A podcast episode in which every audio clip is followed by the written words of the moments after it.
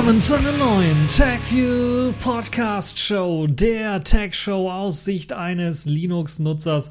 Und ich habe natürlich wieder sehr spannende, heiße Themen für euch vorbereitet für einen heißen, ja, sagen wir eigentlich schon mal Sommeranfang oder Anfang, ja, ich würde sagen Sommeranfang. Der Mai hat begonnen, die Bäume schlagen aus quasi, die Themen ebenfalls.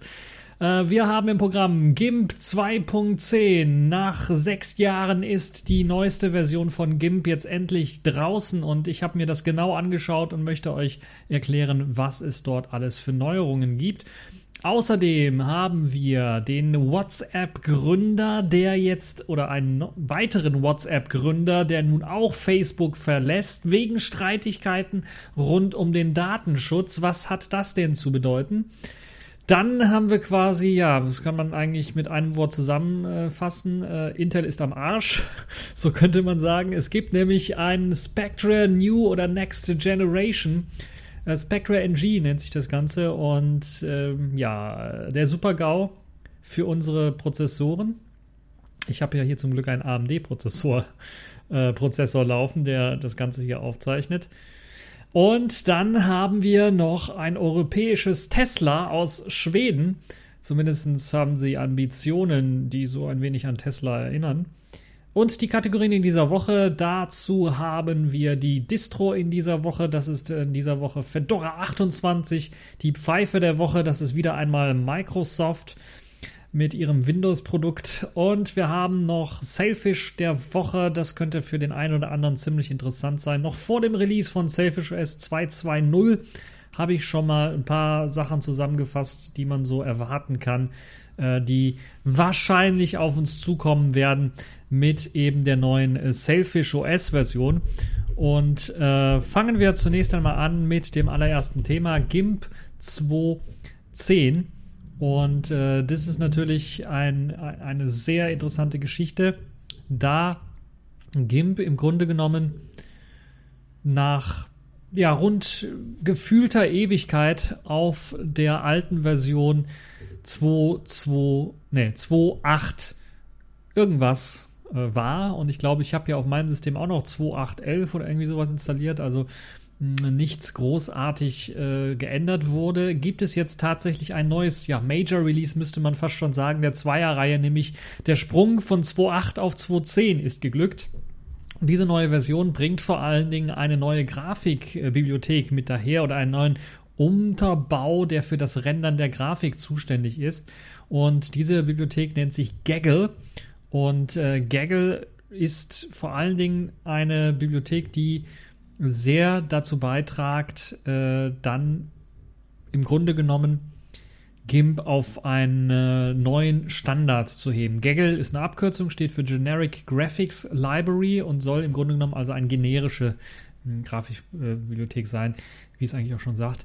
Und damit wird eben der Unterbau stark überarbeitet und das erlaubt es einem zum Beispiel jetzt das erste Mal, ich glaube seit ah, 15 Jahren etwa, gibt es dann äh, schon GIMP äh, dann jetzt auch mit Filtern zu arbeiten und je ähm, Farbkanal dann mit 16-Bit beziehungsweise sogar 32-Bit Farbtiefen zu arbeiten. Und das ist äh, sicherlich für den einen oder anderen, der jetzt mit anderen Produkten arbeitet, sicherlich nichts Neues. Bei GIMP war es aber immer bisher auf 8-Bit beschränkt, außer man hatte spezielle GIMP-Versionen. Da gab es einige, ich glaube, Cine GIMP oder so. Das hatte dann auch mehrere Möglichkeiten.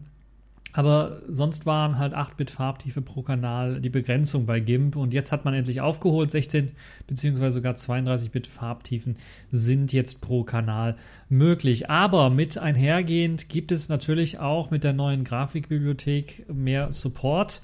Zum einen natürlich gibt es Support für die neueren PSD-Formate, PNG, TIFF und äh, FITS-Formate. Außerdem werden auch noch äh, die freien HDR-Formate OpenEXR besser unterstützt und auch SVG-Grafiken können jetzt zum Beispiel mit Inkscape ausgetauscht werden oder mit anderen Programmen.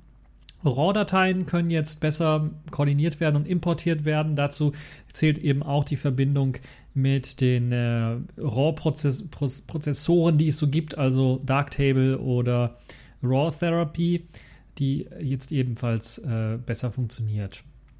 An GIMP hat man an sich selber auch ein bisschen an der Oberfläche gefeilt. Man hat nichts Großartiges geändert, was jetzt äh, die Standardeinstellungen angeht. Also wir haben immer noch die drei Fenster und es gibt diesen Einfenster-Modus, der ja schon seit einigen Versionen mit drin ist für die Leute, die eher Photoshop gewohnt sind. Man hat aber jetzt das Standarddesign geändert, was die Farbgebung angeht und ist jetzt dazu übergegangen, ähnliches zu machen, wie es eben bei Profi-Produkten im Audio- oder Videobereich ebenfalls der Fall ist, also ein dunkles Theming einzusetzen, was eben sehr augenschonend sein soll. Gerade wenn man länger vor so einem Rechner sitzt, macht es vielleicht Sinn. Man hat gleichzeitig auch eine Abstufung geschaffen, also so ein semi-dunkles Theme quasi gemacht, also so ein Grau-Theme. Und dann noch ein Light-Theme, also quasi das dunkle Theme invertiert. Dazu gibt es auch die entsprechenden äh, Icons, die wurden auch angepasst. Die wurden erst einmal angepasst, um einfacher verständlich zu sein und dann eben als Symbolgrafiken einfarbig zu sein. Das passt vielleicht nicht jedem, aber es sieht zumindest gut aus und ich habe auch die äh, Elemente direkt also begriffen. Das meiste, was ich da so an Tools meistens in GIMP benutze, habe ich direkt wieder wiedergefunden und verstanden. Ähm, und äh, man muss sich vielleicht an, an, ein, zwei neue Icons dann gewöhnen, die ein bisschen irgendwie ungewohnt sind, wo man dann mit der Maus drüber fährt und dann ähm, schaut, was ist was ist das eigentlich? Ansonsten für die Profis, die GIMP benutzen, da hat sich nichts Wesentliches getan, was ähm, die Steuerung angeht. Also ihr könnt weiterhin mit euren Tastenkombinationen arbeiten, um dann direkt ein Werkzeug auszuwählen. Die Werkzeuge sind da also fast gleich geblieben. Fast gleich sage ich in dem Fall, weil es einige Werkzeuge gibt, die jetzt ja kombiniert bzw.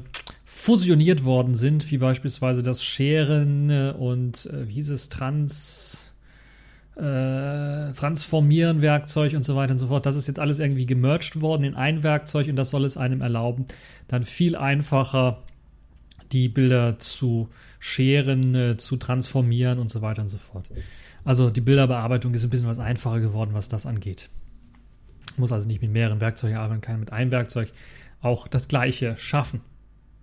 Ja, ähm, eines der Versprechen mit der neuen äh, Gaggle Umgebung oder der Gaggle-Implementierung ist ja auch das GIMP vor allen Dingen bei Filtern, wie zum Beispiel den Gaußschen Weichzeichner oder unscharfes Markieren, äh, während äh, der Bearbeitung dann auch schon die Vorschau dazu anzeigen kann. Das war bisher nicht möglich, da musste man immer eine Vorschau selber generieren. Das soll jetzt mit Gaggle einfacher werden, da wird eine Vorschau direkt generiert. Allgemein verspricht Gaggle und auch die neue GIMP-Version einen verbesserten Speed, den merkt man auch direkt. Ich habe das direkt beim Öffnen schon gemerkt von äh, Dateien und beim Bearbeiten sowieso. Es ist alles deutlich flüssiger und flutschiger was da vonstatten geht. Zum einen natürlich Multithreading-Support, der weiterhin ausgebaut worden und verbessert worden ist. Zum anderen natürlich auch die Möglichkeit der Benutzung der Grafikkarte. Es gibt jetzt auch momentan standardmäßig noch nicht aktiviert, zumindest bei mir nicht standardmäßig aktiviert. Es kann sein, dass es automatisch erkennt, ob jetzt OpenCL unterstützt wird vom System und das dann aktiviert und das würde dann halt eben volle Grafikkartenbeschleunigung bieten was sicherlich auch äh, für den einen oder anderen äh, eine wichtige Sache ist, gerade wenn man große Dateien bearbeitet. Ansonsten ist das auch so schon schnell. Ich habe es jetzt ohne OpenCL ausprobiert und es äh, läuft wunderbar schnell. Und das ist wirklich das, was äh, sehr gut ist. Dann gibt es natürlich noch die Bearbeitung der Werkzeuge. Unified Transform habe ich ja bereits angesprochen. Also dieses Transformieren-Werkzeug wurde jetzt äh, vereinigt. Es gibt aber auch ähm, das Gradientenwerkzeug, also das, was äh, euch äh, diese Farbverläufe zeichnet, das hat äh, jetzt auch noch äh, weitere äh, Modi bekommen. Zum Beispiel gibt es jetzt einen linearen Farbraum, den es benutzen kann, oder es gibt halt eben diesen Wahrnehmungsfarbraum, den man benutzen kann. Also zwei verschiedene Modi, wo dann halt eben dieser Farbverlauf anders fungiert und anders funktioniert. Und das kann man jetzt auswählen. Das war bei der 2.8er Version noch nicht mit enthalten. Ähm, außerdem können sich, äh, kann man jetzt dank natürlich der Gaggle-Geschichte äh, den Farbverlauf sofort malen, der wird sofort berechnet und kann sofort geupdatet werden und so weiter und so fort. Das läuft äh, deutlich schneller und flüssiger als noch bei GIMP 2.8. Und dann gibt es natürlich eine ganze Menge Detailverbesserungen, die man hier und da auch noch findet, was zum Beispiel die Farbauswahl angeht, äh, das Freistellen von bestimmten Objekten. Oder wenn ich, ich glaube, es ist jetzt standardmäßig eingestellt, das war vorher nicht so der Fall, wenn ich jetzt etwas im Bild markiere, wird dieser markierte Bereich nicht nur mit einem Quadrat äh, und eine Linie, eine nicht durchgezogenen, sondern gestrichelten Linie markiert, sondern auch der Rest des Bildes ausgeblendet. Das ist standardmäßig jetzt eingestellt. Das war vorher nicht der Fall. Zumindest kann ich mich nicht daran erinnern. Also diese grafischen Effekte gibt es dort ja, mit an Bord, die einem so ein bisschen auch noch helfen, äh, dass ähm, ja, doch besser zu begreifen, was man gerade dort editiert.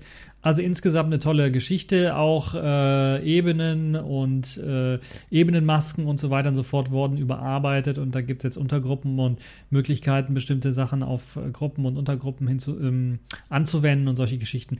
Also das ist auf jeden Fall äh, deutlich besser geworden.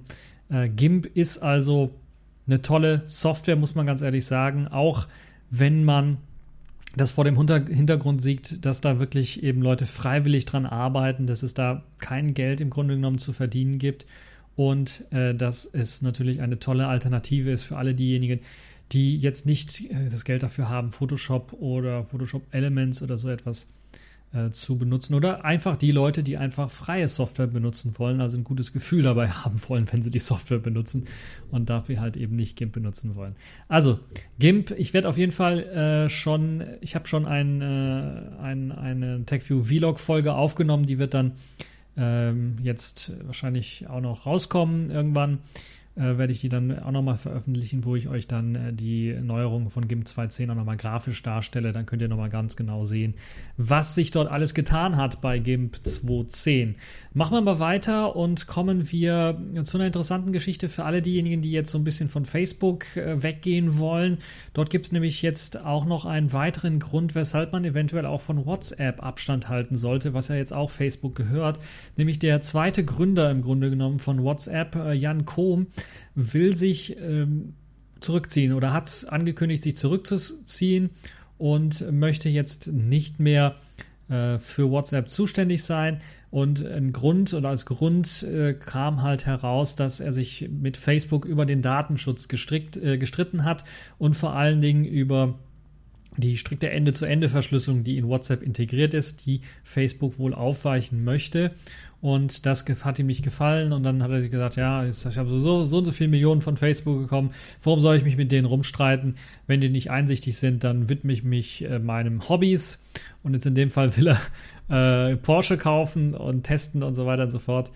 Ähm, wünschen wir Ihnen viel Spaß dabei. Äh, zunächst einmal muss man aber auch sagen, dass das auch eine traurige Nachricht ist für alle, die jetzt WhatsApp benutzen, weil sie deutlich damit rechnen können, dass jetzt ohne diesen Mitbegründer, der sich immer stark gemacht hat, auch für den Datenschutz, dann wahrscheinlich Facebook dahergehen wird und ja, deutlich Hintertüren mit einbauen wird in die Ende-zu-Ende-Verschlüsselung oder sogar die Ende-zu-Ende-Verschlüsselung für bestimmte Bereiche dann unzugänglich machen wird. Und äh, ich kann mir durchaus vorstellen, dass man sogar so weit gehen wird, äh, Ende-zu-Ende-Verschlüsselung klammheimlich einfach mal wieder abzuschalten und dann nur noch speziell als optionales Feature anzubieten. Könnte durchaus sein, wissen wir nicht ganz genau, aber es ist durchaus ähm, möglich, dass Facebook da jetzt auch WhatsApp für, weil eben Facebook selber immer unbeliebter wird, man dann mit WhatsApp Geld verdienen möchte und man dort eben auf die Idee kommt, vielleicht Werbung zu schalten oder mal Texte zu analysieren. Oder zumindest mal die Metadaten zu analysieren, wer mit wem irgendwie Kontakte hat, wenn man das sowieso nicht schon macht. Ja, ähm, welche Änderungen jetzt ganz konkret geplant sind an WhatsApp, was Facebook davor hat, ist nicht bekannt. Auch äh, den kurzen Äußerungen, die jetzt äh, Com interessanterweise auf Facebook veröffentlicht hat, ähm, gibt es da nicht viel, was äh, herausgeflutscht ist, wo man sagen könnte, okay, das ist äh, irgendwie richtig, richtig schlecht, aber es zeigt schon mal so mindestens, äh, dass eben man wahrscheinlich äh, eher Abstand halten sollte von WhatsApp. Also es ist so eine Art Warnung auch, die Com da ausspricht, dass in Zukunft wohl äh, die Verschlüsselung und äh, die Sicherheit der oder die, die Vertraulichkeit der Kommunikation nicht mehr so gesichert ist bei WhatsApp, jetzt wo er dann weg ist. Das hat er nicht direkt so gesagt, aber das kann man stellenweise aus dem herauslesen, was äh, er denn da geschrieben hat und was so rausgekommen ist, worüber er sich mit, What, äh, mit Facebook gestritten hat. Und äh, gerade vor allen Dingen die Facebook-Manager stören sich an dieser Ende-zu-Ende-Verschlüsselung von den WhatsApp-Nachrichten und das macht es halt eben unmöglich, zum Beispiel gezielt Werbung anzubieten. Und das ist eben das Geschäftsmodell von Facebook. Und aus dem Grunde kann ich mir durchaus vorstellen, dass man dann in Zukunft eventuell sogar dahin gehen wird und das so machen wird, dass man eingetippte Texte direkt analysiert, bevor sie verschlüsselt werden, um dann bestimmte Werbung anzeigen zu können. Oder man verschlüsselt tatsächlich nicht mehr so richtig. Äh, oder schafft sich eine Hintertür nur für die Werbung, ein extra Schlüssel oder sowas. Ich weiß es nicht. Das wäre alles möglich, ist alles im Denkbaren. WhatsApp ist ja keine freie Software, da kann also keiner reinschauen und gucken, was die da wirklich machen, sondern es ist geschlossene Software und da kann es durchaus sein, ja, die haben zwar jetzt die Signal-Bibliothek eingesetzt, äh, Axolotl, glaube ich, hieß sie, ähm, um die Verschlüsselung vernünftig zu machen. Das ist schön und gut, aber wenn man halt eben vorher die Schlüssel irgendwie hat oder die dann benutzt, um bestimmte Sachen, also wenn man die Schlüssel schon hat, man hat ja theoretisch beide Schlüssel von den Nutzern, kann man ja dann auch die Nachrichten abfangen oder mitlesen und so weiter und so fort. Deshalb macht das wenig Sinn. Ähm, also, die Warnung ist auf jeden Fall da. Wir sollten nicht so naiv sein, gerade die Leute, die vielleicht jetzt WhatsApp noch nutzen, ähm, zu glauben, dass die Daten, die man dort drüber sendet, sicher sind, sondern man muss davon ausgehen, wenn man das tatsächlich weiterhin benutzen möchte, dass alles, was ihr da schreibt, mitgehört wird. Und das für die Leute, die es dann wissen, das ändert dann eventuell auch das Verhalten, was man dort tatsächlich auch schreibt. Und also gehe ich mal stark von aus. Und das ist natürlich dann auch wieder so eine unangenehme Geschichte, die dann so ein bisschen an Überwachung und Überwachungsstaat erinnert und an Orwell 1984, wo dann die Leute ganz genau schauen, was sie denn machen, weil sie ja ständig überwacht werden. Und ja, da bin ich echt mal gespannt, ob es überhaupt Auswirkungen haben wird und was für Auswirkungen es haben wird. Ich habe ja so ein bisschen den Eindruck, dass den Leuten das alles egal ist. Ähm, so nach dem Motto, ja, wenn man sie fragt auf der Straße, Sicherheit, Privatsphäre, wollt ihr das haben? Ja, natürlich ist ein sehr, sehr wichtiger Wert. Und dann, wenn man fragt, habt ihr Facebook, habt ihr WhatsApp, habt ihr äh, eure Daten einfach an Facebook, WhatsApp abgegeben und so weiter und so fort oder an Google oder an Apple und Amazon äh, äh, Alexa äh, Pod oder HomePod oder wie die alle heißen, die Dinger, diese Abhörstationen zu Hause rumstehen, ja, dann kommt dann meistens auch ein Ja und die begreifen entweder nicht, dass das ein Widerspruch in sich ist oder sie sehen das, sagen ja, ich will Privatsphäre, aber es gibt ja nichts anderes oder das machen ja alle. So nach dem Motto, wenn ich, wenn, wenn alle von der Klippe springen, springe ich natürlich mit und bin am besten der Erste, der das macht oder einer der Ersten, weil dann bin ich ja voll im Trend.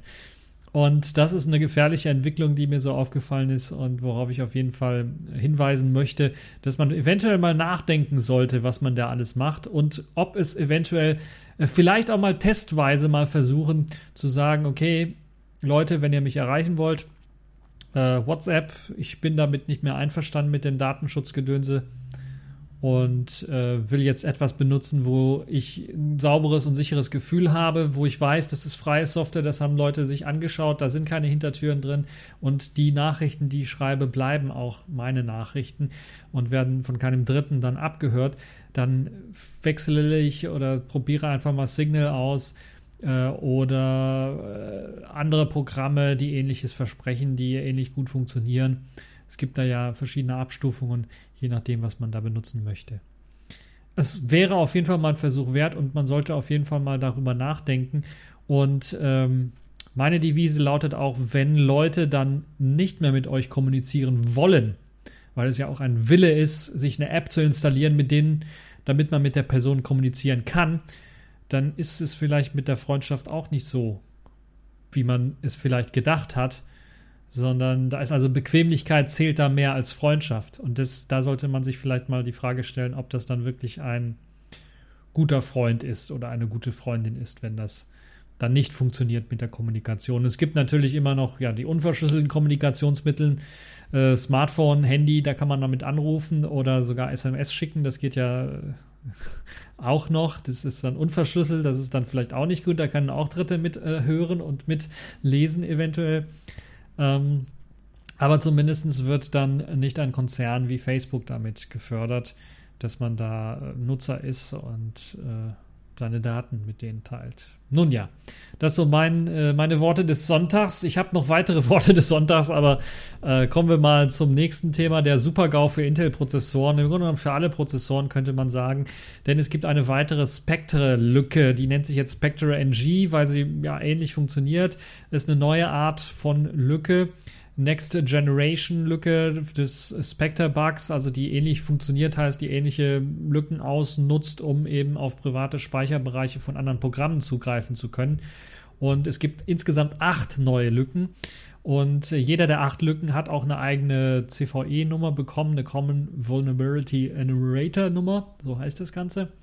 Und ist äh, nicht nur eine Intel-spezifische Lücke, wie noch bei, bei den ersten vor allen Dingen Lücken, sondern betrifft natürlich jetzt in dem Fall auch ARM-Prozessoren, einzelne ARM-Prozessoren, es wurde noch nicht alles ähm, analysiert. Und auch AMD-Prozessoren sind von Spectre NG anfällig, sind, äh, ob sie jetzt alle wieder haben, für alle anfällig sind oder nicht, das muss noch untersucht werden, aber zumindest Intel ist mal wieder ganz klar ins Fettnäpfchen getreten und ähm, es gibt auf jeden Fall ziemlich interessante ähm, Sachen, die jetzt rausgekommen sind. Am 7. Mai soll die Lücke dann äh, gefixt werden. Also Project Zero, das Google Project Zero, das nach solchen Lücken zum Beispiel sucht, hat eben eine der Lücken dann auch wieder gefunden. Und am 7. Mai, also am Tag vor dem großen Windows Patch Day, läuft diese 90-Tage-Frist ab, wo dann eben Google sagt, okay, jetzt werden wir öffentlich darüber reden, was das jetzt ist. Und das wird dann auch ziemlich interessant sein, was dabei rauskommen wird. Äh, Microsoft, Linux und natürlich die anderen Systeme bereiten sich schon vor auf CPU-Patches und so weiter und so fort. Microcode-Updates werden wahrscheinlich wieder verteilt. Das geht natürlich bei äh, den äh, Betriebssystemen mittlerweile alle über die ganz normale Update-Schnittstelle. Da muss man also nicht auf die BIOS-Updates warten. Wobei natürlich bei den Leuten, die Windows verwenden, ja, die haben wieder das Pech, dass sie wahrscheinlich äh, BIOS-Updates einspielen müssen, also auf BIOS-Updates warten müssen, der PC-Hersteller, die dann teilweise die Lücken dann dort fixen müssen. Ja, die Linux-Kernel-Entwickler sind auch schon mal richtig äh, mit an Bord und arbeiten an Härtungsmaßnahmen äh, für die Spectre-Attacke. Da sieht man eben bei jedem neuen Kernel, äh, der rauskommt, dass es da wieder neue Sicherheitspatches für diesen Bereich gibt. Und jetzt wissen wir auch, warum das weiterhin der Fall ist. Und dann gibt es eine bestimmte Lücke, äh, die ziemlich gefährlich ist, die nämlich sehr, sehr viel erlaubt.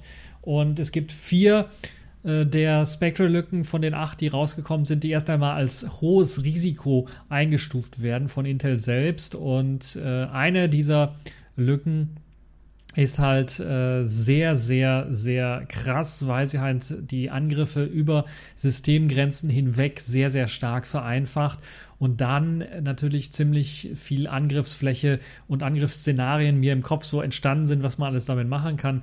Also virtuelle Maschinen können exploited werden, ziemlich einfach und das würde dann heißen, dass man selbst äh, Server-Systeme, die mit virtuellen Maschinen laufen, also VPS-Systeme, virtuelle Private Servers, glaube ich, so heißt es, ähm, benutzt, äh, kann man auf das Wirtssystem zugreifen, auf das Host-System zugreifen. Und das möchte man natürlich nicht und von dort aus irgendwie Daten abgreifen. Oder man kann auf andere VPSs zugreifen, Sachen mitlesen, Passwörter auslesen, Konfigurationsdateien verändern, alles Mögliche machen. Oder eben das Wirtssystem selber attackieren und dann beispielsweise eine komplette WPS-Farm oder sowas abschalten oder äh, kompromittieren und dann vielleicht neue Accounts äh, und Passwörter mitlesen. Oder eben auf äh, Systems anderer Kunden zugreifen und äh, Sachen dort verändern, Passwörter, geheime Schlüssel, äh, Datenübertragung abfangen, äh, weiterleiten, Man-in-the-Middle-Attacken fahren, alles Mögliche, also alles, was man sich so an Angriffsszenarien vorstellen kann, kann man damit machen und das ist, ja, ist wirklich ein super GAU. Vor allen Dingen natürlich für alle diejenigen, vor allen Dingen Server. Also da fällt mir das auf, dass da natürlich sehr, sehr viel mit virtuellen Maschinen gearbeitet wird und da macht diese Spectre NG-Lücke oder diese eine spezielle Lücke von Spectre NG, was ja so ein ganzes Paket an Lücken ist, besonders viel Angst, was das angeht, dass das da, also es hat eine sehr große Angriffsfläche und Angriffsszenarien. Cloud-Diensteanbieter, Amazon, Cloudflare und so weiter und so fort werden zum Beispiel direkt bedroht, äh, was so etwas angeht. Konkrete Gefahr für Privatleute, die jetzt so einen Rechner haben, wie ich jetzt hier, besteht eher weniger. Und auch Firmen-PCs sind wahrscheinlich weniger jetzt in, in, der, in der, Angriffsfläche drin, weil eben ähm, äh, es gibt ähm, andere Lücken, auszunutzende Schwachstellen, die einfacher dann sind. Äh, trotzdem sollte man auf jeden Fall, wenn die Updates rauskommen, diese Updates dann auch einspielen, weil eben man auch nicht weiß, ob nicht kreative Leute doch auf die Idee kommen, dann bestimmte Sachen dann auch ausnutzen zu können. Privat-PCs, Firmen-PCs, da braucht man meistens lokalen Zugang zu, damit man die Lücken tatsächlich ausnutzen kann. Aber wie ja auch Spectre damals gezeigt hat, als wir das äh, erwähnt haben, hat man auch eher gedacht, okay, man braucht lokale Geschichten und es wird wohl nicht so schlimm sein. Und dann kamen eben schon erste Exploits, die JavaScript im Webbrowser benutzt haben. Da reicht es eben das Besuchen einer Webseite, um dann im Hintergrund irgendwie in das System einzufallen. Und ich habe jetzt die Vermutung, dass mit diesen Spectre NG-Lücken ähnliches auch möglich sein wird.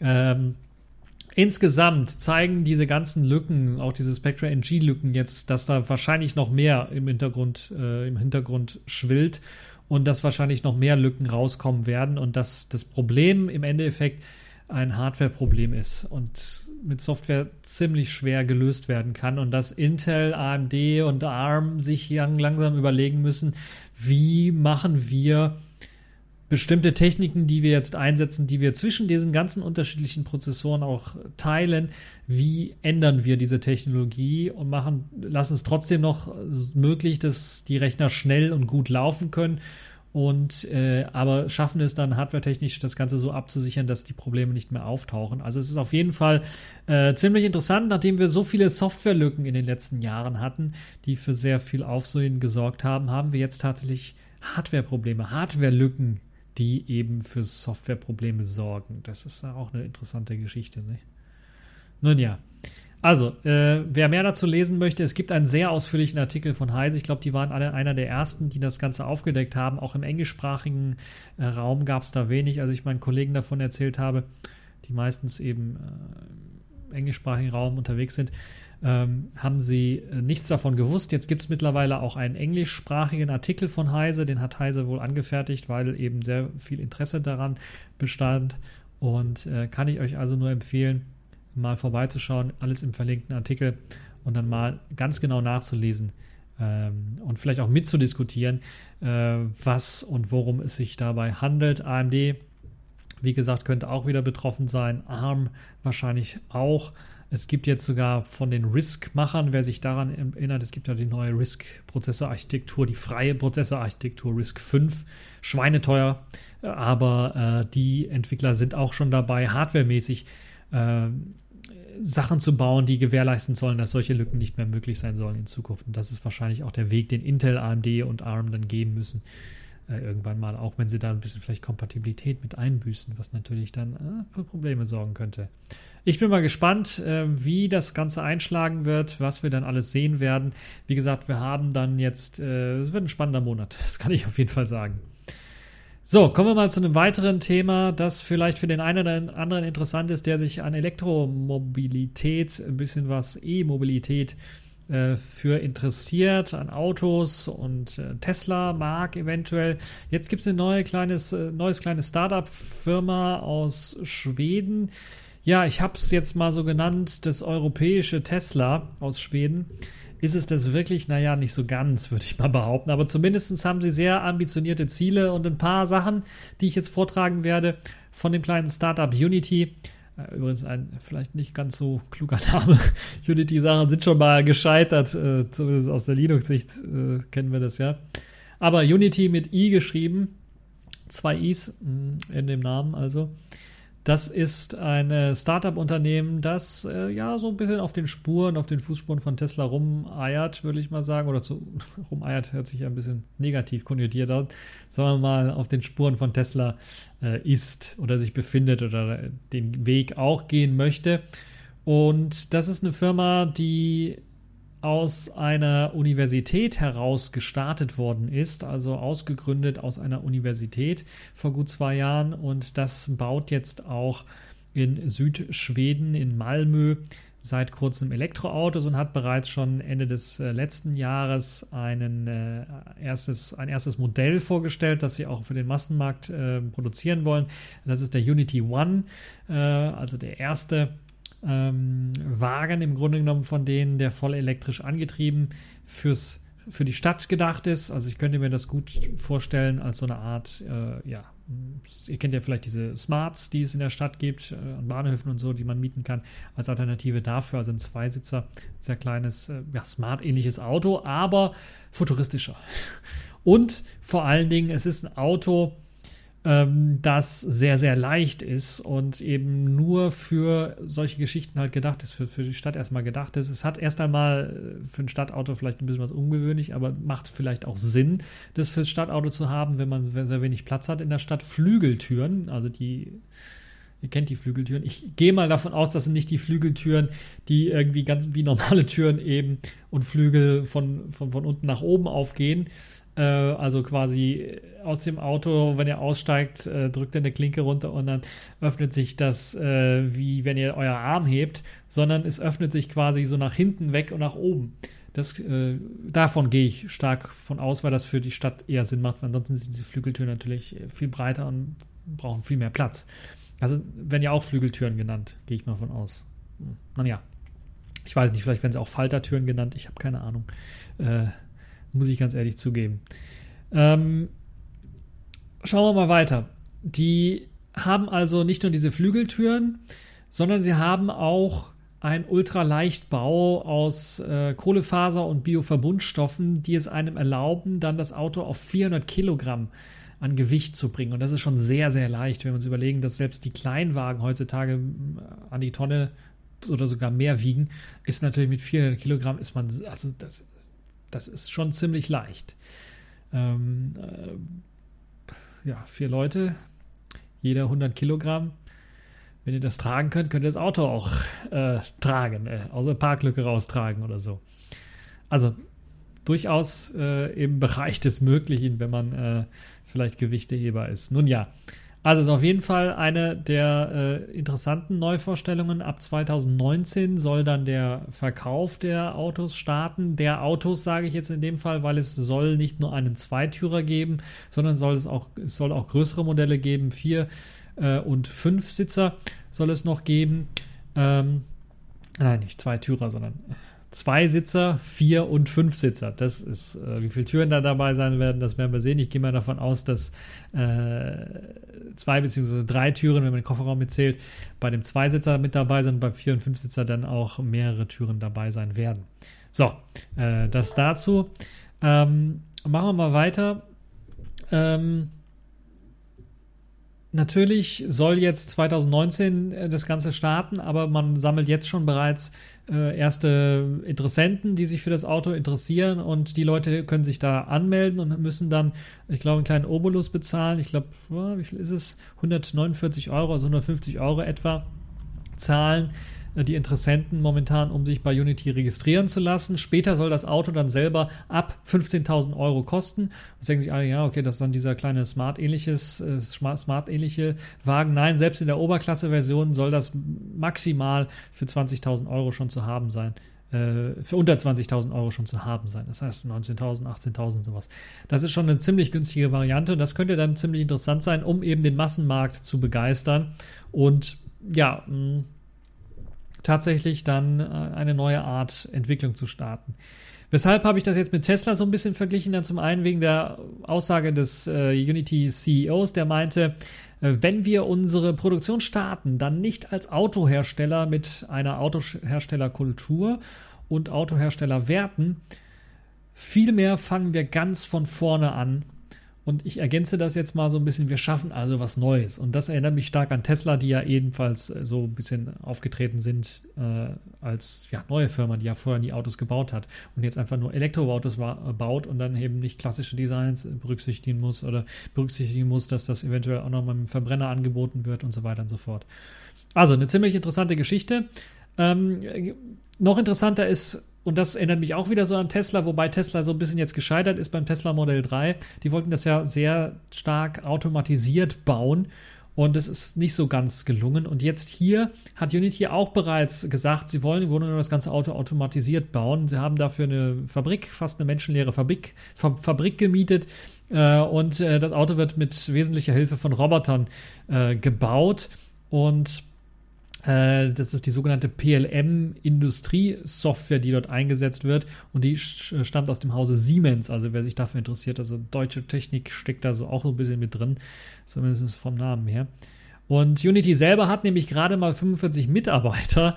Und da könnt ihr euch vorstellen, gerade mal 45 Mitarbeiter sind mindestens 10 oder so allein für, für den Verkauf oder für die Logistik oder sowas zuständig, also nicht für den Bau des Autos selber und dann vielleicht der Rest so ein bisschen, dann teilweise natürlich einige für Finanzen zuständig und so weiter und so fort. Also ihr könnt euch vorstellen, wie das Ganze ablaufen soll und was für, ja, doch äh, ambitioniertes äh, Projekt das Ganze dann doch schon ist, weil sie halt tatsächlich Autos äh, automatisch bauen lassen wollen und der Plan ist es dann zu sagen, okay, wir lassen die in der Fabrik automatisch fertigen, die Autos, und wir schauen alle 22 Stunden mal nach in der Halle und gucken, äh, schalten das Licht an, weil das Licht braucht man, kann man sich auch sparen, wenn die, wenn die Roboter das bauen, äh, um zu schauen, ob noch alles läuft.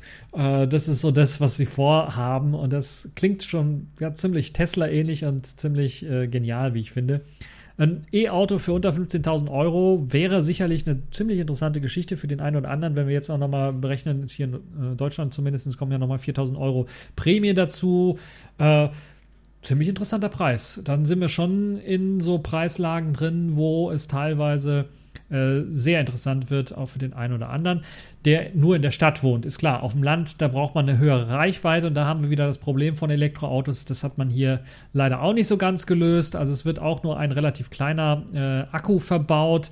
Äh, wo haben wir es? Ich habe es gerade eben noch gelesen, 11. Ähm, zwischen 11 oder 22 Kilowattstunden. Also ich gehe mal davon aus, das kommt je nach Modell darauf an, was für einen Akku man hat. Also bei dem kleineren Modell wird sicherlich der kleinere Akku mit drin sein und beim größeren dann äh, der etwas größere Akku, der 22 Kilowattstunden Akku soll dann etwa 200 Kilometer dann äh, erlauben, eine, eine Reichweite zu, zu fahren. Ähm, und er soll in 30 Minuten Schnellladung dann geladen werden können. Maximal möchte man eben äh, 300 Kilometer äh, erlauben oder fahren können, aber ihr kennt diese Herstellerangaben, die stimmen meistens nicht. Da muss man etwa 50 oder sogar 60, 70, 80 Kilometer noch abziehen und dann sind wir schon in dem Bereich, wo ich sage, ja, es gibt Elektroautos, teurere Elektroautos auch. Der Opel Ampera fällt mir da ein, der doppelt oder dreifach so viel äh, an äh, Kilometer raushaut. Aber das ist dann natürlich auch für ähm, eine komplett andere, ja, eine komplett andere Fahrzeugkategorie oder anderen Kundenkreis gedacht.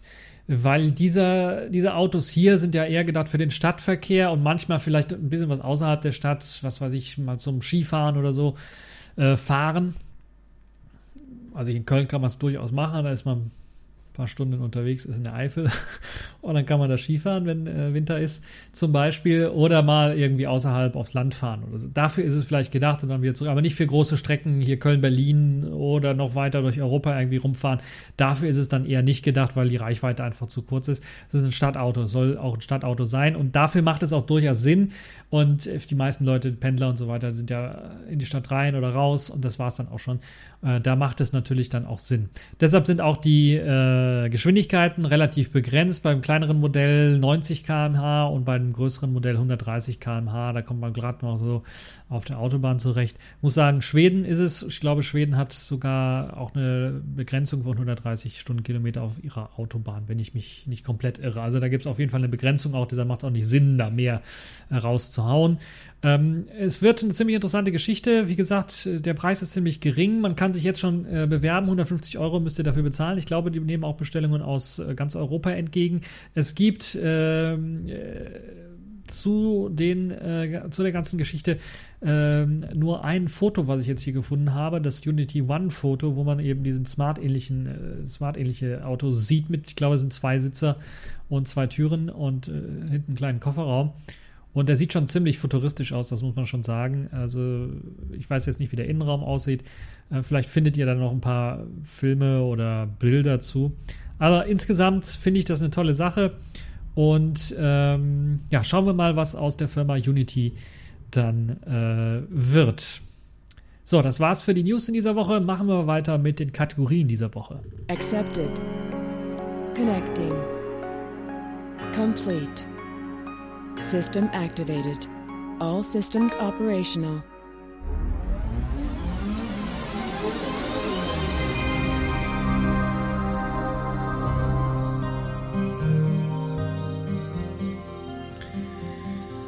Ja, machen wir weiter mit den Kategorien in dieser Woche und fangen wir an mit der Distro der Woche. Das ist in dieser Woche Fedora 28 geworden. Ähm, und diese neue Version, ich habe ja auch einen Screencast gemacht und dort äh, habe ich so ein bisschen auseinandergenommen, was ich von Fedora äh, halte. Und ja, ich, ich tue mir so ein bisschen schwer, das jetzt hier runterzumachen, aber es sieht so aus, als ob man bei Fedora nichts wirklich weiterentwickelt hat. Also eine Entwicklung ist bei mir nicht so richtig erkennbar. Man hat auf jeden Fall natürlich die Pakete aktualisiert, aber eine Weiterentwicklung an sich, an der Distribution selber, sehe ich jetzt nicht muss ich ganz ehrlich sagen. Also es gibt hier und da ein paar kleine Änderungen. Es ist auch klar, dass sehr viele Fedora-Entwickler natürlich auch bei GNOME mitentwickeln und dort natürlich Verbesserungen mit einreichen. Aber an der Distribution selber hat sich wenig weiterentwickelt. Die Probleme, die es vor fünf Jahren gab bei der Distribution Fedora, die gibt es immer noch, sind zum Großteil nicht behoben worden und sind zum Teil sogar schlimmer geworden. Ich habe das in dem Video sehr ausführlich gezeigt, eine halbe Stunde Video, wo ich mich ein bisschen geärgert habe, euch mal gezeigt habe, wie ich dann zum Beispiel einen äh, AAC-Codec ans Laufen Laufen bekomme, um eine ganz normale vom YouTube runtergeladene Videodatei abspielen zu können. Das ist ein Krampf, ein Graus. Und ich erinnere mich, wenn ich mir jetzt andere Videos anschaue, die ich vorher gemacht habe, für Dora 27, glaube ich, nicht, oder 26, 25 oder sowas, da war das auch schon ein Graus. Nur als ich das mal verglichen habe mit den anderen Videos, dann war es halt so, dass bei, äh, dass im Grunde genommen dort sogar das Ganze noch ein bisschen was besser lief mit den äh, ganzen äh, Codecs, weil man zumindestens, wenn man dann einen unbekannten Codec, also wo den, den, den man nicht aus den Quellen irgendwie ähm, sich beziehen konnte, wenn er also da nicht drin war, wurde zumindest angezeigt, okay, das ist jetzt hier ein Codec, den wir nicht unterstützen klicke auf diese Webseite, dort gibt es mehr Informationen zu der ganzen Geschichte.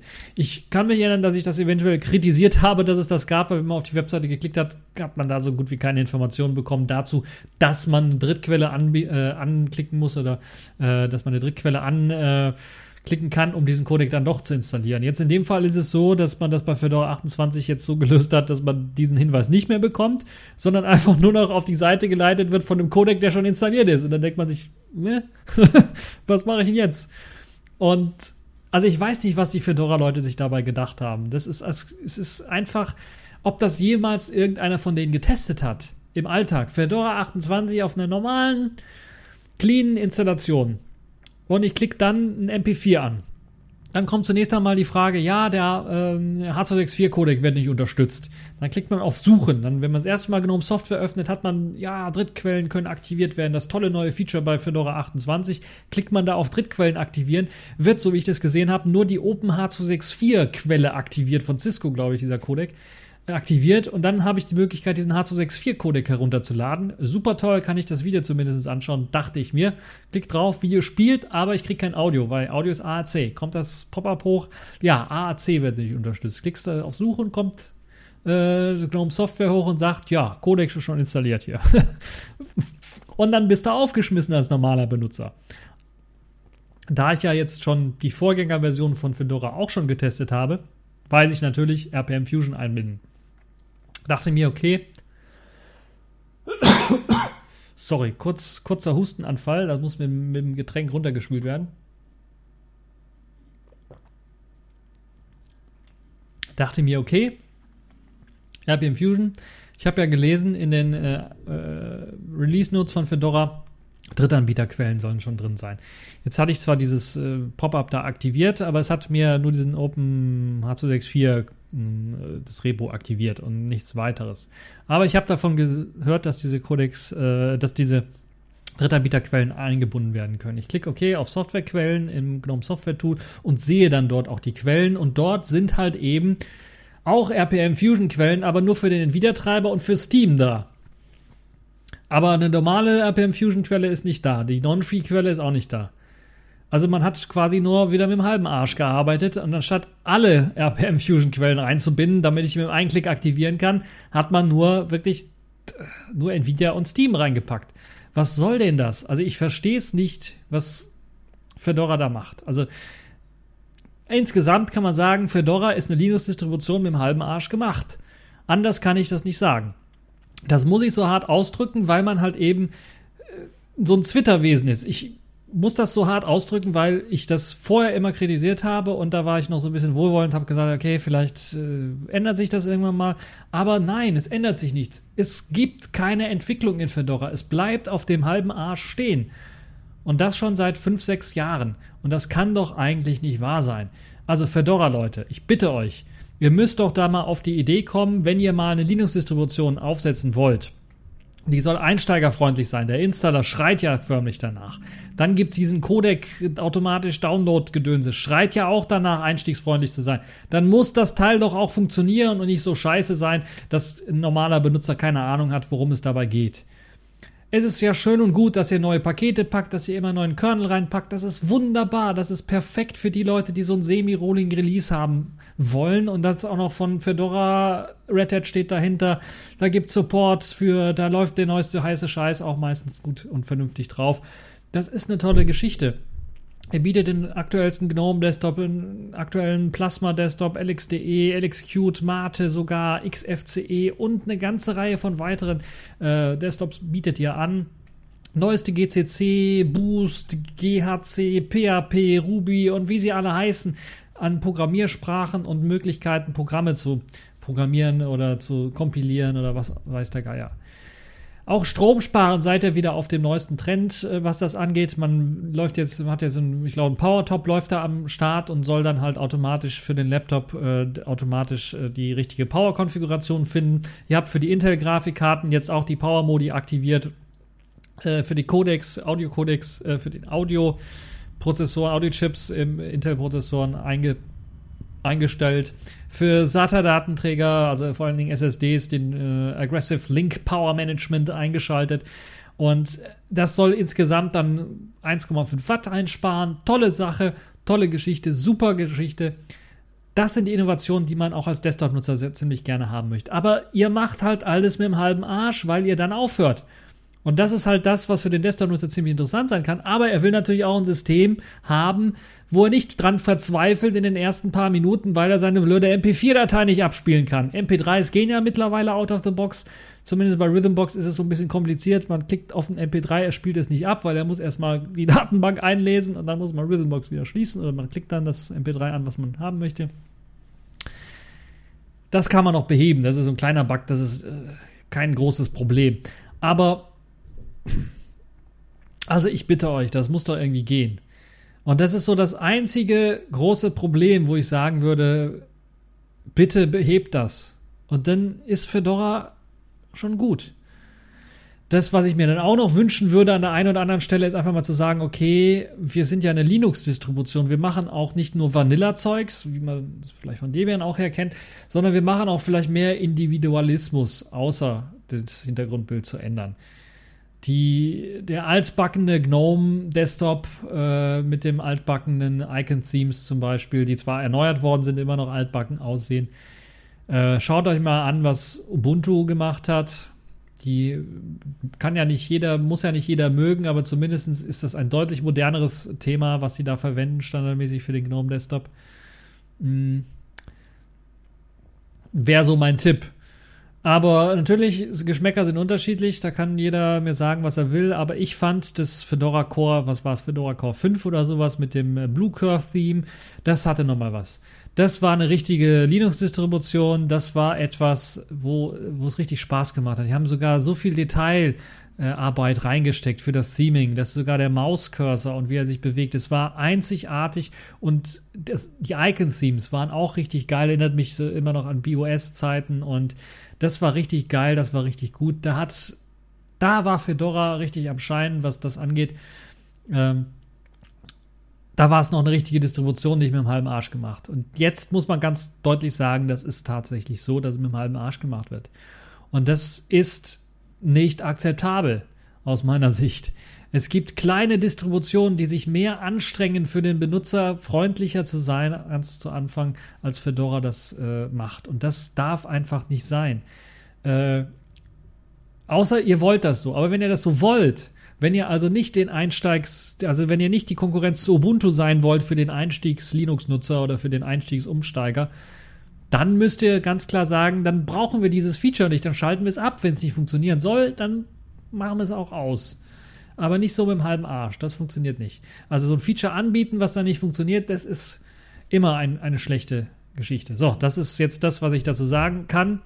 Äh, wer sich weiteres durchlesen möchte oder durch anschauen möchte, sollte sich auf jeden Fall meinen TechU-Vlog anschauen. Wie gesagt, es ist etwas länger geworden, weil ich da etwas ausschweifender gezeigt habe, was mich so ein bisschen genervt hat an Fedora und äh, das so meine weiteren, mein Rant für diesen Sonntag. Fedora als Distro der Woche auf jeden Fall mit dabei, aber eben mit den starken Abstrichen, dass es für den Otto-Normalverbraucher, für einen ganz normalen Benutzer äh, nichts ist, außer er lässt sich das vorher einrichten von jemand anderem, der sich ein bisschen auskennt, der weiß, wie man RP Fusion zum Beispiel aktiviert, damit die ganze Chose läuft. So, das dazu. Machen wir mal weiter mit der nächsten Kategorie in dieser Woche und das ist wieder eine Kategorie fürs Facepalmieren. Es geht um die Pfeife der Woche und das hat wieder mal Microsoft geschafft, denn sie haben ein Update erst einmal geschafft, einen Monat lang später rauszugeben. Wir haben jetzt den Mai schon ne, zwei Monate sogar später raus. Wir haben ja Mai schon und sie haben jetzt das April-Update, glaube ich, im letzten April oder sowas rausgegeben, das aber die Versionsnummer 1803 hatte, weil es eigentlich im März rauskommen sollte. Ja, das ist wieder Microsoft. Die sind auch wieder die, also die sind ja auch die einzigen, die es schaffen, Patche für Patche zu schreiben, die dann Patche fixen sollen. Und in dem Fall haben sie es auch wieder geschafft, mit diesem neuen Windows-Update, was dann mit zwei Monate langen Verspätung rauskam, äh, ist dann äh, zu schaffen, dass das System abstürzt. eigentlich unglaublich, wie ich finde, wie man das bringen kann, so ein Update, das dann die Hardwarebeschleunigung zerschießt, komplett im System. Also ich weiß nicht, ich kann es durchaus vorstellen, wenn man beispielsweise bei einer Linux-Distribution, man wechselt von einer großen Version Fedora 27 auf Fedora 28 oder Ubuntu 16.04 auf 18.04, noch größerer Sprung, kann ich mir vorstellen, okay, dann zerschießt es einem die Hardwarebeschleunigung, weil neue Treiber oder neuer Kernel oder alles kaputt. Aber hier ist es einfach nur ein normales System-Update, das der eine oder andere sogar bei einer Windows-Version gar nicht mehr zurückhalten kann, eventuell komplett, sondern nach zwei, drei Wochen werden sie dann einem trotzdem äh, zwangsinstalliert und dann geht die Hardwarebeschleunigung kaputt. In dem Fall ist es halt so, dass äh, der, das Windows-System einfriert komplett, wenn man den Chromium benutzt und teilweise sogar den Firefox benutzt. Es gibt einen Reddit-Thread, der sich darüber beschwert, dass eben Windows einfriert zu einem Zeitpunkt äh, mehr oder weniger dann auch reagiert. Vor allen Dingen, wenn man Googles Browser Chrome oder Chromium benutzt. Und äh, in Forenposts gibt es sogar einige Leute, die dann gemeint haben, okay, es gibt ein, ein Hack, wie man das umgehen kann. Man muss den Rechner in den Ruhezustand versetzen und dann wieder aufwecken, dann funktioniert das Ganze wieder. Äh, ist natürlich keine schöne Geschichte, wie ich finde.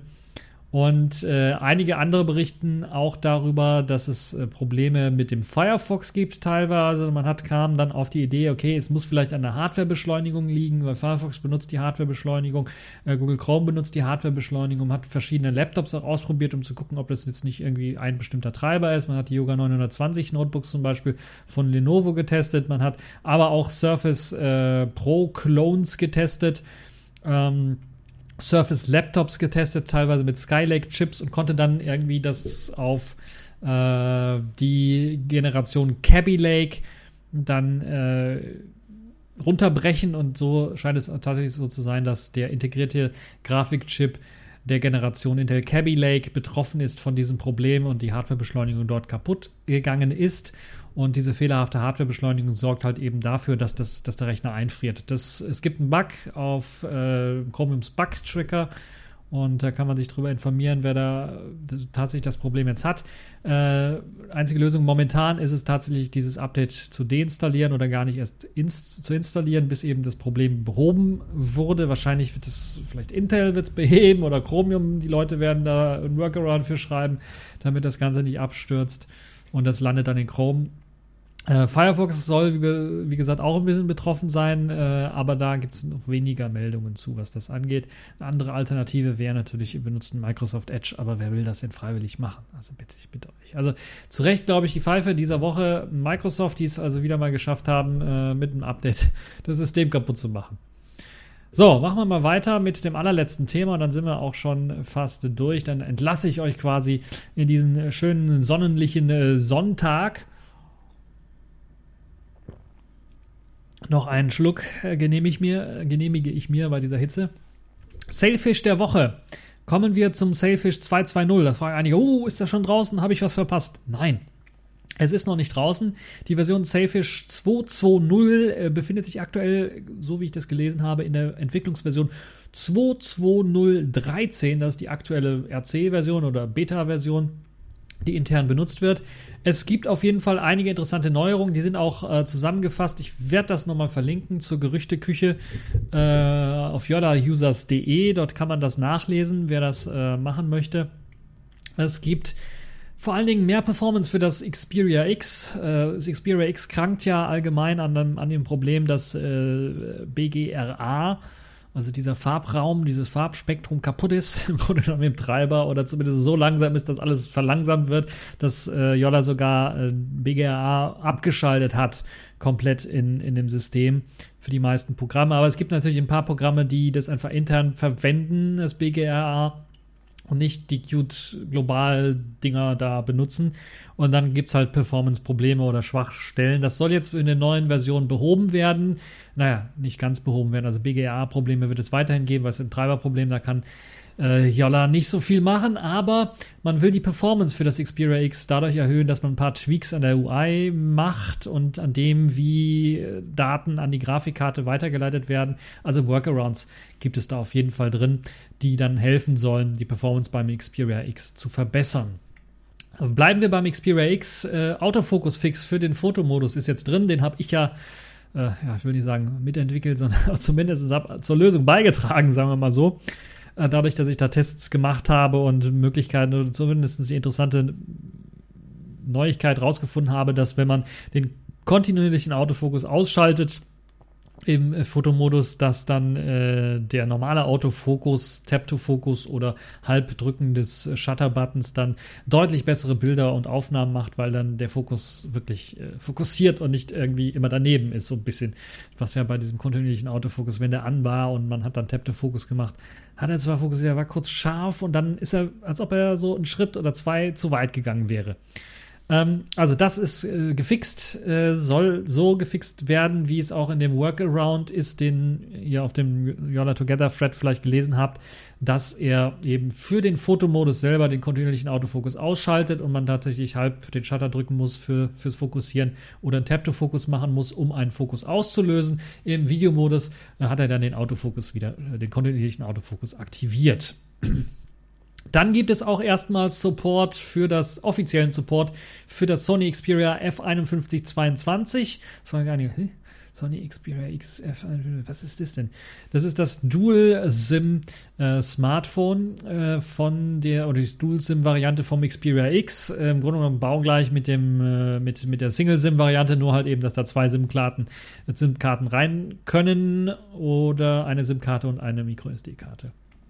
Ähm, wird jetzt supported, offiziell auch. Das heißt, es gibt äh, die Möglichkeit, falls ihr das Gerät habt, falls ihr eine Dual-SIM-Variante habt oder braucht, dass ihr das jetzt auch offiziell benutzen könnt mit der neuesten Selfish S-Version. Falls ihr also eine Selfish, S, äh, Selfish, äh, Selfish X-Lizenz habt und vielleicht an die mit dem Gedanken spielt, das äh, auch auf euer Dual-SIM-Smartphone äh, draufzupacken, könnt ihr das jetzt auch machen mit der neuesten Version. Ich gehe stark davon aus, wenn die neue Version 2.2.0 äh, rauskommt, die Updates erscheinen, dass dann kurz danach auch die Images für das Selfish X geupdatet werden, sodass dann auch das direkt supported wird. Bleiben wir weiterhin beim Safish X bzw. Xperia X. Der Fingerabdrucksensor soll jetzt endlich supported werden. Das ist eine tolle, coole Nachricht. Also ihr könnt jetzt, es gibt jetzt die Möglichkeit, in den Einstellungen wird es einen neuen Security-Tab geben oder einen neuen Security-Untermenü geben, wo ihr dann die Möglichkeit habt, euren Fingerabdrucksensor äh, euren Fingerabdruck einscannen zu lassen, dann den Fingerabdrucksensor zu benutzen, um äh, das Gerät zu entsperren. Zumindest das. Ob es dann auch, da gibt es Gerüchte auch wieder, ich bin dann bei der Gerüchteküche, die Möglichkeit gibt, dann da Verschlüsselung mit dem Fingerabdruck zu machen, wäre durchaus auch eine Möglichkeit. Ähm, ob die Verschlüsselung, das Verschlüsselung ist ja schon seit längerem da irgendwie im Hintergrund mit drin gewesen im Selfish S, die Pakete dafür, aber eine UI hat dafür gefehlt. Es kann durchaus sein, dass jetzt mit Selfish Secure oder so, wie es heißen wird, äh, dann auch eine Verschlüsselungssoftware mit an Bord sein wird, die dann den Fingerabdrucksensor benutzt. Und das macht ja dann Sinn, wenn der Fingerabdrucksensor-Support jetzt mit drin ist, dass man das auch direkt weiterhin benutzt. Kommen wir nochmal zurück zur Kamera, denn dort habe ich vergessen, es gibt jetzt auch ISO 1600, das man auswählen kann ähm, für dunklere Aufnahmen. Es wird dann deutlich mehr rauschen, aber der Shutter Speed wird so schnell sein, dass ihr meistens auch keine verwackelten Aufnahmen mehr bekommt. Dann ganz allgemein wird es Puls Audio 11.1 geben für alle Geräte. Das ist eine tolle Geschichte. Wir, wir hingen, glaube ich, oder wir hängen aktuell auf der Version 8.0 rum und Puls Audio 11.1 ist ähm, eine tolle Sache.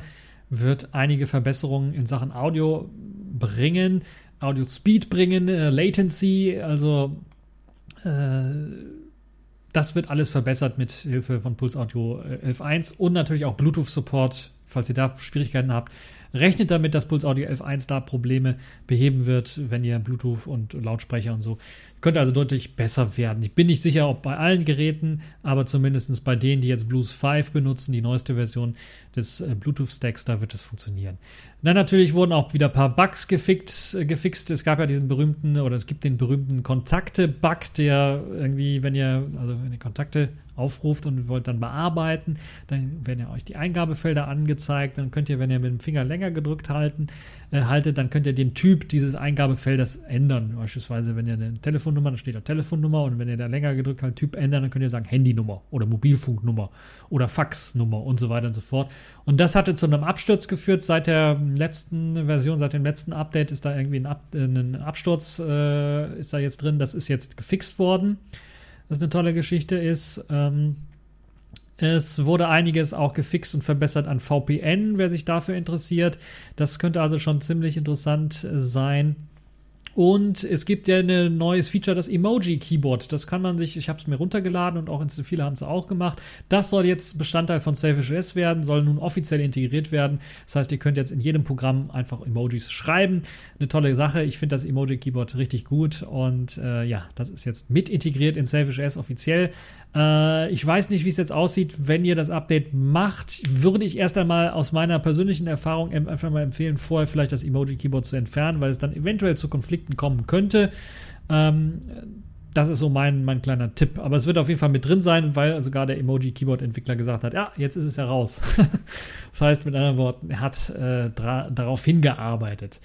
Ja, es äh, wird weiterhin äh, Fortschrittsbalken bei Benachrichtigungen geben. Äh, bisher war es ja so, falls ihr einen Download oder sowas gemacht habt, dann wurde in der Benachrichtigungsliste angezeigt, ja, Download so und sowas wurde gestartet.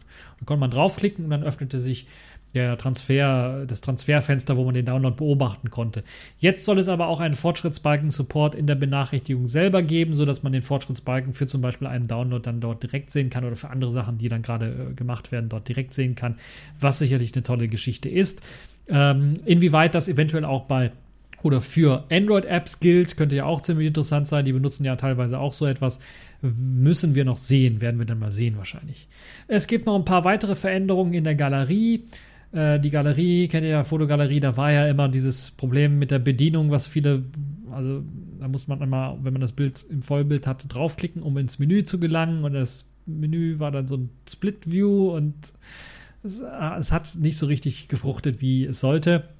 Das hat Jolla wahrscheinlich jetzt auch erkannt und hat jetzt das Ganze geändert. Es wird kein Split View mehr sein, sondern es wird jetzt ein Overlay über das Bild gelegt, so wie ich das verstanden habe. Und äh, das sorgt dann halt da, dafür, dass dann äh, die Galerie deutlich einfacher zu bedienen wird. Bedienen sein wird. Ansonsten äh, gibt es noch äh, Support für MTK-Geräte, also MediaTek-Geräte werden supported. Jetzt fragen Sie an, warum wird das so supported? Ähm, fällt ein, ein Gemini PDA hat MediaTek, aber auch die Enoi-Tablets haben MediaTek. Prozessoren und ich vermute sehr stark, es werden die Enoi-Tablets sein, die jetzt da supported werden. Das äh, Gemini PDA ist noch nicht so weit, dass es da mit supported wird. So, äh, ach so, ganz zu, zum Schluss. Es wird einen Packer und Endpacker geben oder wahrscheinlich einen Endpacker geben. Zumindest einen Endpacker wird es geben. Ob der dann auch paketieren kann, werden wir sehen. Der soll im hauseigenen File-Manager dann mit integriert sein im Erlauben, dann ZIP-RAS und äh, TAR-GZs und so weiter zu extrahieren. Macht ja auch Sinn, wenn ich dann eine ZIP-Datei per E-Mail oder sowas bekomme, müsste ich auch die Möglichkeit haben, die zu extrahieren. Und das ist das Schöne, das soll auf äh, KDE Frameworks 5 Technologie basieren. Hurra, da gibt es also auch irgendwie so ein bisschen Ko Kollaboration, was das angeht. So, jetzt sind wir tatsächlich durch. Das sind so die Neuigkeiten, das sind die News, das sind die Gerüchte rund um Selfish S 220 gewesen. Ähm, wenn neue Gerichte auf, Gerüchte auftauchen, kann ich euch natürlich noch mehr sagen. Äh, das ist erstmal das, was ich äh, rausgefunden habe, beziehungsweise das, was jetzt hier auch, was ich euch verlinken kann. Ähm, und wenn die neue Version draußen ist, werde ich natürlich wieder ein Video machen, wahrscheinlich auf Englisch, weil dann haben mehr Leute was davon. Äh, also vor allem die englischsprachige Community oder die anderssprachige Community, sagen wir mal so. Die nicht deutschsprachige Community hat dann auch was von. Äh, und äh, ansonsten werde ich das natürlich auch hier im TechView Podcast nochmal erwähnen, die neueste Version äh, SafeOS 2.2.0. Ich gehe stark davon aus, dass es im Mai noch erscheinen wird. Äh, in wenigen Wochen werden wir dann klüger sein. So, das war's für diese TechView Podcast Show. Ich hoffe, es hat euch gefallen. Ihr hattet Spaß dran. Und ich wünsche euch natürlich noch einen schönen sonnigen Sonntag und bis zum nächsten Mal. Ciao. Nein, bis zur nächsten Show.